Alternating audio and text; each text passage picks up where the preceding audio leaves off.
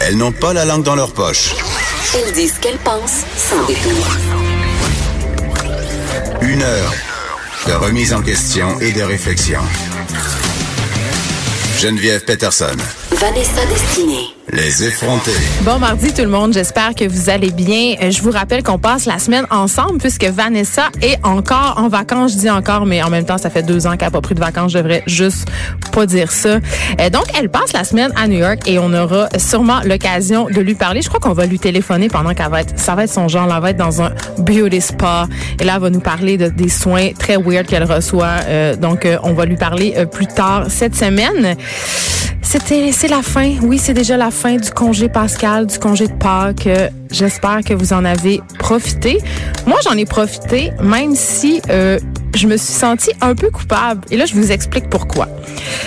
On dirait que à chaque fois qu'on a une période de vacances, je me fais une petite liste. Vous savez les petites listes qu'on se fait, là, soit dans notre tête ou soit euh, dans notre téléphone intelligent. La petite liste des choses à faire là, quand il se met à faire beau un peu, là, racler le terrain, faire le ménage de, du garde-robe de l'entrée, euh, trouver les amis de tous les bas solitaires qu'on a perdus dans les méandres de la sécheuse pendant l'hiver. Tu sais, classer tes bas bruns par couleur. Tout ça, là, toute cette liste-là qu'on se fait, il y en a des affaires à faire au printemps, là. Il y en a, il y en a, il y en a. Et là, moi, je me suis juste dit, fuck la liste. Je vais juste rien faire. En de semaine, je prends mes enfants, je vous l'ai dit. On s'en va à Québec, on s'en va à la cabane à sucre sur l'île d'Orléans et advienne que pourra quand je vais revenir, je ne sais pas qu'est-ce qui va se passer, je ne sais pas si je vais abattre des items sur ma liste. Et je vous annonce en grande primeur que je n'ai rien fait. J'ai rien fait. Je suis juste allée à Québec. Ben déjà, aller à Québec avec trois enfants seule parce qu'on se rappelle que je suis solo parentale. Et j'en profite en fait pour vous dire aussi qu'on dit pas monoparental quand il y a un autre parent dans le décor. J'entends souvent ça, des gens dire ah euh, c'est pas facile, je suis monoparental, mais c'est des, parents qui sont en garde partagée ou dont l'autre parent est dans le décor. Puis il y a une, une nouvelle petite expression là pour dire euh, pour parler de notre réalité, ça s'appelle la solo parentalité. Je trouve que c'est plus adapté, puis je trouve que ça fait plus la place aussi à l'autre parent qui est aussi dans la vie des enfants. Puis c'est un peu aussi pour pas insulter les gens qui sont vraiment monoparental. Parce que quand tu es vraiment monoparental, il y a juste personne pour te donner un break. Hein? Il y, a, y a personne à qui tu peux donner tes enfants euh, au bout d'une semaine ou une, fin de semaine sur deux. Tu es tout seul avec toi-même. Donc euh, voilà, je voulais faire euh, cette mise au point-là. On n'a plus le droit de rien dire. Donc, je suis allée euh, en fin de semaine euh, à Québec avec les trois. Et est-ce que j'ai trouvé ça rochant? La réponse, c'est oui. Même si ma mère était là pour m'aider, être seule à la charge de toutes les demandes. Maman, je veux un verre d'eau. Maman, j'ai envie de pipi. Et là, tout le monde sait que même si tu demandes environ 28 fois à ton enfant s'il a envie avant de quitter pour faire trois heures de route, il va te dire non. Mais on le sait tous qu'au bout de 45 minutes, ils ont envie, ils ont faim, ils veulent arrêter, sont tannés, tout ça. Mais euh, j'ai quand même été assez patiente et je suis fière de moi. et la raison pour laquelle je vous parlais de ça, je reviens à ma, fameuse liste. Parce que c'est ça, je vous disais, je me suis sentie coupable euh, d'avoir rien fait. Et je remarque ça, j'ai- de la difficulté, puis je suis certaine que vous autres aussi, vous avez de la difficulté à vous dire, tu à vous asseoir sur votre steak, comme on dit là. Tu sais, il a fait soleil hier, là, il a fait soleil à la grandeur du Québec, il faisait comme 20 degrés partout. Et là, je voyais les gens autour de ma de ma maison s'affairer, euh, laver quasiment le trottoir, passer le balai, ramasser les feuilles mortes dans la cour, laver le barbecue, laver les tables. On dirait que personne n'est plus capable de rien faire. Juste de s'asseoir sur une chaise, profiter du soleil, prendre un petit verre de vin, prendre un petit verre d'eau, ça existe comme plus. Puis même moi, je suis plus capable parce que j'ai essayé de le faire et j'ai échoué lamentablement parce que tout le long, j'étais assis en essayant de relaxer. Un, j'avais la pression de relaxer. Je me disais, je suis pas en train de relaxer, je suis pas en train de relaxer, je suis pas en train de relaxer. Et deux, je me disais, je suis pas en train de faire toutes les affaires que j'ai à faire. Je suis pas en train de préparer l'émission de demain. Je suis pas en train de lire mon dossier. Je suis pas en train de racler des feuilles. Je suis pas en train de laver du lavage. Je suis pas en train de faire tremper des bas. Tout le temps, pas en train de rien faire. Et en plus, je culpabilisais parce que j'étais sur mon téléphone. Puis là, on en a parlé vendredi passé là, du nombre d'heures qu'on passe devant nos écrans. Et là, je me disais, toute la fin de semaine, là, j'ai essayé d'être vraiment bonne, tout le monde. là. J'ai essayé de, de dire à mes enfants qu'on allait moins faire d'écran. J'ai saisi les iPads, les téléphones, les ordinateurs. J'ai essayé d'en faire moins moi-même et je me rends compte à quel point on est dépendant de ça. Là. Puis même quand on fait rien, combien de personnes je vous vois, là, puis moi aussi je le fais à l'épicerie, là. Qu'est-ce qu'on fait quand on attend dans la file? On regarde notre téléphone. Dès qu'on a un petit moment où on peut rien faire, on le remplit en regardant mon téléphone. Et c'est ça que j'ai fait hier, assis sur ma chaise longue au soleil. J'ai regardé mon téléphone en me sentant coupable de rien faire, puis en me sentant coupable de regarder mon téléphone. voilà, c'est à, ce point que je contiens euh, du paradoxe, tout le monde. Et là, je voulais vous parler aussi des routes. Et là, je vais faire une animatrice de Radio de Québec de moi-même. Êtes-vous fou? Ça va pas bien. Je veux dire, pour vrai, j'ai jamais vu ça. J'ai manqué me tuer environ huit fois sur la 40 entre Montréal et Québec, tellement les gens me suivaient proche, tellement les gens euh, étaient tout le temps en train de vouloir se rentrer dans le derrière. Je me faisais dépasser à 170 km heure. Je roulais à 125. je sais que c'est au-delà de la limite de vitesse, monsieur l'agent, je m'excuse. Je roulais à 125 puis je me faisais passer comme j'étais une petite vieille de 88 ans sérieusement, est-ce que c'est moi qui ai rendu une vieille matante au volant? Mais les gens, on dirait que dès qu'ils se mettent à faire beau, là, ils deviennent, il y a comme quelque chose qui se passe, ils ont une bulle d'air au cerveau. Et là, euh, ils deviennent complètement faux volant. Pour vrai, j'ai manqué vraiment faire huit accidents. Et peut-être j'exagère un petit peu. Là. Peut-être c'est quatre accidents, mais quand même, c'est gros quatre accidents entre Québec et entre Québec et Montréal pendant un aller-retour. Puis c'est éviter de justesse de rentrer dans le derrière des gens, euh, des gens qui font n'importe quoi. Euh, je veux dire, je pense pas que ça vaut la peine d'aller se tuer pour arriver sept minutes avant à Québec. S'il y a personne qui va vous donner un trophée ou une médaille pour avoir battu le record d'avoir fait la 20 ou la 40 en 2h33 minutes au lieu de 3, au lieu de 2h48. Il y a personne qui va vous donner un trophée. Donc voilà, j'ai réglé mes comptes avec vous ce matin, les chauffeurs, les gens qui ont qui sont inconséquents au volant. Et je vais faire ma petite montée de lait aussi sur euh, le menu de la cabane à sucre. Faut absolument que je vous en parle parce que j'adore les menus de cabane à sucre. J'adore en fait tous les trucs qui sont pas bons pour la santé. Et ça, vous le savez pas parce que je suis toujours un peu en train de parler de bonne alimentation, du fait que je trouve qu'on consomme trop de viande, que je trouve qu'on mange trop gras, trop sucré. Mais le menu de la cabane à sucre, pour moi, est l'absolu parce que mon repas préféré, c'est le gros déjeuner québécois, canadien, des œufs, des bines, jambon. J'adore ça, j'en mangerai un chaque jour de ma vie. Sauf que j'ai été un peu traumatisée euh, à la cabane à sucre sur l'île d'Orléans parce que j'ai vu des gens. Et là, oui, je juge. Je vous l'avoue, je juge j'ai vu des gens verser du sirop d'érable sur leur tarte au sucre. C'est quoi votre problème? Est-ce que vous voulez faire un coma diabétique? Moi, qui est la fille de tous les excès, le même moi. Je me suis dit, bon, Geneviève, arrête de juger ces gens-là. Goûte donc, fais les dons. Fait que je l'ai fait. C'était dégueulasse. J'ai manqué mourir. Pour vrai, faites pas ça. Arrêtez de faire ça. Arrêtez de faire ça. Arrêtez juste. Je voulais qu'on mette ça au clair. Euh. mais c'est un très bon repas de cabane à sucre et j'ai escaladé après des montagnes pour euh, éliminer toutes ces calories que j'avais ingérées parce que pensez pas que je me suis retenue. J'ai même commandé l'extra bajou à 5 dollars. Extra bajou. J'aime vraiment pas y penser. La bajou, c'est une espèce de bacon très épais. Donc euh, voilà, c'était dégueulasse, mais c'était très bon puis ça coûtait 5 dollars. On passe à un autre sujet, un, sujet un, peu un peu plate, un sujet qui moi me fait peur. À chaque année, je pense à ça. Euh, ça m'obsède un peu pendant tout l'été. En fait, dès que les, beaux jours arrivent, euh, je me mets à penser à ça pour mes enfants. Je me mets à leur faire de la prévention. Je me mets un peu en état d'hypervigilance parce que euh, on a appris, en fait, il y a deux enfants qui ont été retrouvés dans une piscine de l'arrondissement Pierrefonds-Roxborough à Montréal hier, et il y en a un malheureusement qui a perdu la vie. On parle de deux enfants de moins de 10 ans qui sont tombés à l'eau. Et ça, pour vrai, là, c'est ma pire hantise, c'est ma pire terreur. Et il y a beaucoup, beaucoup de piscines euh, dans mon entourage. J'ai grandi moi-même sur le bord d'une piscine creusée non clôturée. Et euh, des incidents, il en est arrivé. Il m'en est arrivé un à moi-même. Quand j'étais petite, je suis tombée à l'eau avec mes bottes de pluie. On habitait sur le bord d'un lac. Et si c'était pas de mon chien, je serais morte parce que j'étais pas capable de remonter. Je me tenais après le bord de l'eau, euh, le bord du quai, pardon. Et j'étais pas assez forte pour me remonter parce que mes vêtements étaient remplis d'eau. Et c'est mon chien, c'est mon berger allemand, Boss, on le salue, il est décédé, qui me sortit de l'eau en me tirant par la manche parce que ma mère passait la balayeuse et elle n'entendait pas mes cris euh, de haut secours. Donc, je sais, là, j'ai tout le temps les pires anecdotes, là, puis vous allez me dire, est-ce qu'elle a inventé cette anecdote où son chien, berger allemand, la sauve? Ben non, c'est vraiment arrivé, c'est vraiment vrai. Mais tout ça pour dire que ça arrive plus souvent qu'on pense. Euh, puis ça arrive, tu sais, on a tout dans notre idée euh, cette idée de cette image d'une noyade, d'un enfant qui tombe à l'eau, qui se débat avec ses bras, ça fait splish, splash, plush, là. Mais c'est pas ça qui se passe. C'est vraiment pas ça qui se passe. Euh, une noyade, c'est silencieux la plupart du temps, on s'en rend pas compte et la plupart du temps, ça se passe quand il y a des adultes qui surveillent. Et moi, j'ai remarqué, et les médias, j'ai lu plusieurs fois dans les journaux euh, l'histoire suivante, là, ça se passe souvent quand il y a beaucoup de monde parce qu'on se dit, on est beaucoup, on surveille. Mais c'est pas ça qu'il faut faire. Il faut dire, toi, tu t'occupes des enfants. Toi, tu surveilles les enfants. Faut pas se fier au fait que tout le monde est là puis que tout le monde surveille parce que le résultat, c'est que les adultes se mettent à parler ensemble et que personne surveille. Et euh, je vous raconte une anecdote qui s'est passée à la pâte aux du parc Lafont. Je pense que ça fait deux ans ou trois ans. J'étais enceinte à ce moment-là. Euh, non, ça fait donc plus que trois ans. Donc quatre ans. J'étais enceinte à ce moment-là. Euh, très peu enceinte de 12 semaines et j'étais avec mes deux filles à la pataugeoire. J'étais assise les deux pieds dans l'eau et je les surveillais. J'étais assise sur le bord de la pataugeoire et tout d'un coup, mon regard se baisse et se porte vers un petit garçon qui est dans l'eau. Il est à 30 cm de moi. Il est très, très près. Je peux le toucher avec mon pied. Et il flotte au fond de la pataugeoire, le visage vers le bas. Et tout de suite en le voyant, j'ai vu sa mère courir vers lui, le prendre et l'enfant, il était, il était inconscient, il avait respiré de l'eau, il était bleu.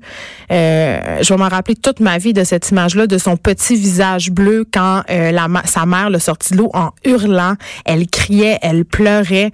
Et là, la, la, jeune sauveteuse de 17 ans qui se précipite pour aller lui octroyer les premiers soins, mais la jeune sauveteuse était aussi paniquée que la mère parce que c'est une chose d'être formée pour récupérer quelqu'un de noyade, mais c'en est une autre, lui donner les premiers soins. Heureusement, le petit garçon s'en est sorti. Il a été conduit à l'hôpital.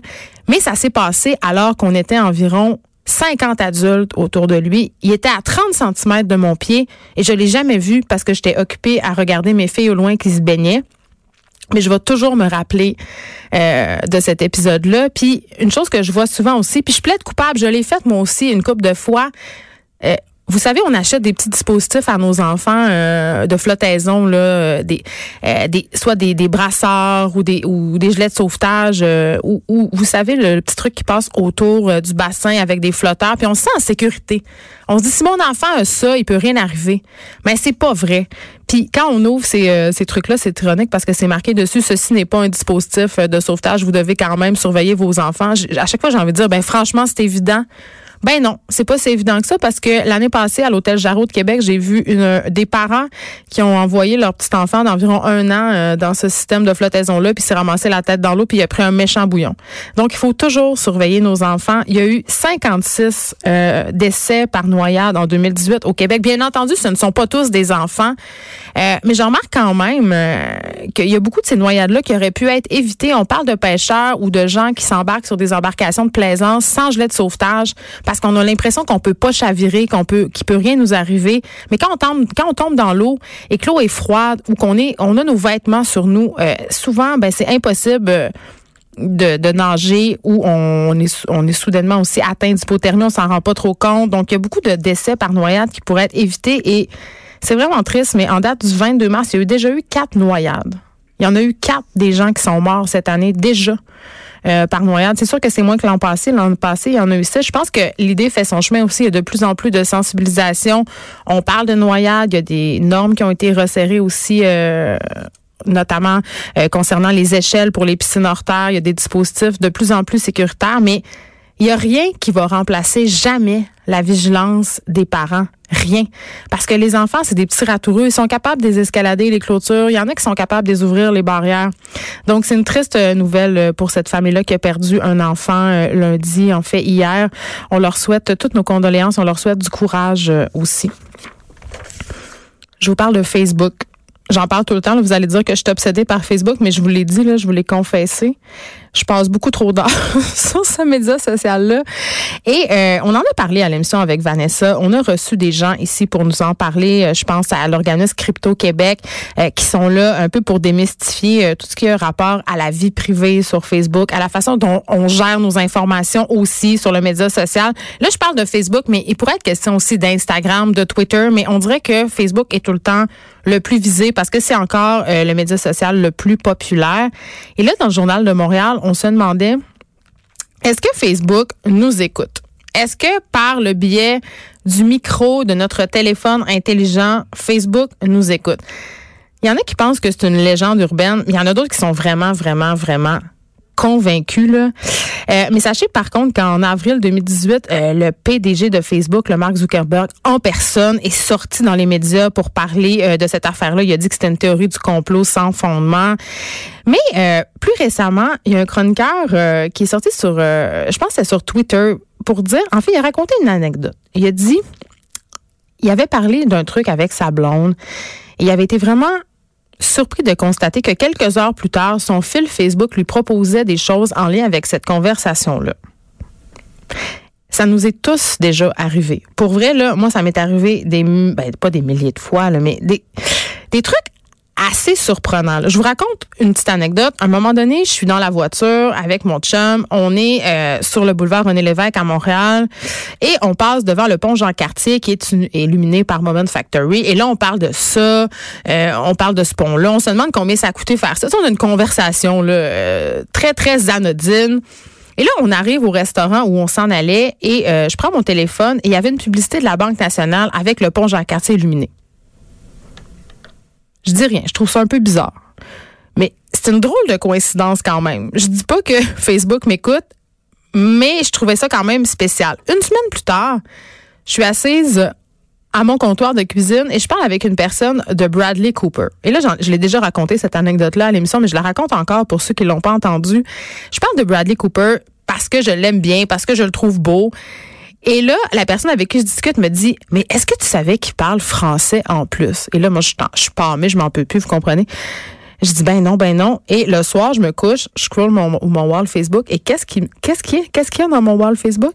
il y a l'entrevue en français que Bradley Cooper a accordée à un média français une semaine avant. sais, là, on parle quand même de coïncidences assez surprenantes. Autre anecdote, si vous n'êtes pas encore euh, convaincu ou sceptique, euh, j'ai une amie à moi qui est une très bonne amie qui me raconte qu'elle s'en allait en excursion avec son chum et euh, elle voulait un chandail ou un coupe-vent. Je me rappelle plus trop, mais c'était la marque Patagonia. Elle dit ah j'ai regardé euh, euh, les trucs Patagonia, tout ça, non non non. Je pense que ça serait une bonne option pour nous d'acheter ça. Et là, le lendemain, elle avait une publicité sur son Instagram cette fois-là où on voyait une fille blonde avec un âne porter un chandail Patagonia. C'est étrange, mais ce qu'il est encore plus, c'est que cette amie en question venait de poster il y a une semaine ou deux une photo d'elle avec un âne et mon amie est blonde. Donc, c'est comme si le média social avait scrollé ces images qu'elle partageait sur Instagram, sur Facebook et avait repris une photo similaire pour l'interpeller pour lui vendre un chandail Patagonia.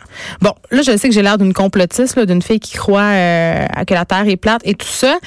Euh, je pense que je suis pas la seule à penser ça, là, que Facebook nous écoute, mais ça a quand même été prouvé. Ben, les experts, en tout cas, il y a quand même des grands médias américains qui se sont penchés sur la question. On pense entre autres au Wall Street Journal, au, euh, à Wired, cette, cette célèbre, ce célèbre magazine américain euh, qui est un pionnier euh, en termes d'information sur justement les médias sociaux, l'internet, l'électronique en général. Euh, ils sont très sceptiques par rapport à tout ça et se demandent comment ça serait possible que Facebook puisse écouter à leur insu ces 2,2 milliards d'abonnés parce que il y a un premier obstacle qui est vraiment majeur et vraiment important, c'est qu'un usager qui serait le moindrement alerte, il s'apercevrait rapidement que la consommation de données de son téléphone là, exploserait. Là. Donc ça, c'est la première affaire. Vous recevriez une espèce de notification de votre fournisseur cellulaire pour dire que vous auriez busté vos données. Ça, c'est la première chose. Un autre argument convaincant qui nous est servi, c'est ça sert à rien. Ça serait inutile que Facebook euh, écoute nos conversations, puis je vais vous dire pourquoi. C'est parce que Facebook, là, il dispose déjà de tellement d'informations sur nous à cause notamment du ciblage publicitaire qui n'ont pas besoin. Ils n'ont pas besoin d'accumuler, de, nous écouter pour savoir ce qu'on veut, ce qu'on cherche, parce que une chose qu'on oublie souvent, c'est que même si on parle des trucs, euh, souvent on s'en rappelle plus, mais on les a cherchés sur Internet. Donc, c'est facile de penser que Facebook nous écoute, mais ça serait plutôt dû au hasard. Et aussi, euh, un truc qui est vraiment comme, qui vient un peu... Euh, tirer dans le pied cette théorie du complot-là, c'est que techniquement, Facebook il doit avoir l'autorisation au micro de notre téléphone pour nous écouter. Donc, si vous la donnez pas l'autorisation, ils peuvent pas nous écouter. Et là, je vous entends, vous allez dire, oui, mais ils peuvent faire ça à notre insu, ils sont pas obligés de nous demander des autorisations. Euh, J'en ai des exemples, puis je viens de vous en donner. Euh, il y a la presse qui a fait une expérience. OK, pendant 24 heures, euh, ils ont voulu essayer de voir si Facebook nous écoutait, puis si Facebook allait nous offrir du contenu qui est en lien avec nos demandes. Donc, ils ont eu des conversations téléphoniques sur leur cellulaire où ils mentionnaient qu'ils cherchaient des bottes de pluie ou une station de ski encore ouverte. Ils ont écrit des textos à ce sujet-là. Ils ont même cherché euh, dans Google. Euh, ils se sont posé des questions aussi euh, avec un Google Home. Bref, tout était mis en place pour que Facebook leur propose du contenu en lien avec leur recherche. Et devinez quoi? Il s'est rien passé. Il n'y en a pas eu de contenu proposé. Il s'est rien passé. Euh, et ça, c'est un phénomène bien connu. Euh, en fait, ça rappelle un peu les événements paranormaux. C'est-à-dire que pour une coïncidence qui nous frappe, qui frappe notre imagination, comme mon histoire de Pont Champlain, comme mon histoire de Chandail comme mon histoire de Bradley Cooper, ben on oublie la majorité des fois où il s'est rien passé. Il s'est rien passé. Donc, euh, je, suis désolée de vous annoncer ça ce matin, là, les gens qui pensent que Facebook nous écoute et qu'il y a un grand complot planétaire euh, où, euh, où les gens nous écoutent, mais non, il, il se passe rien. Ils nous écoutent pas, Facebook. Voilà. On s'arrête un petit instant, restez là.